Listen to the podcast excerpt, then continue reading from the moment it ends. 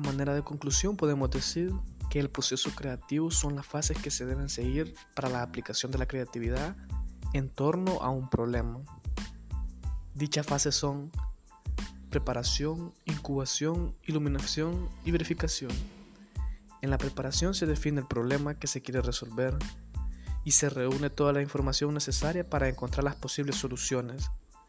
En la incubación se digieren todos los datos y se hace una interiorización del problema. En la iluminación es donde surge la idea creativa que dará solución al problema.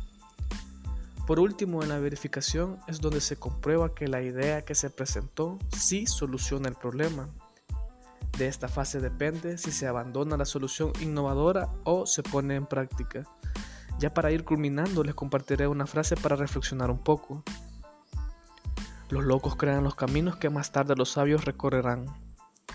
Muchas veces las personas tachan de loco a alguien que intenta hacer lo que nadie ha hecho pero cuando ven que sí funciona, todos quieren hacerlo.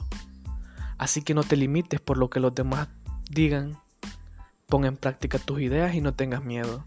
Esto puede significar el principio del éxito. Muchas gracias y hasta la próxima.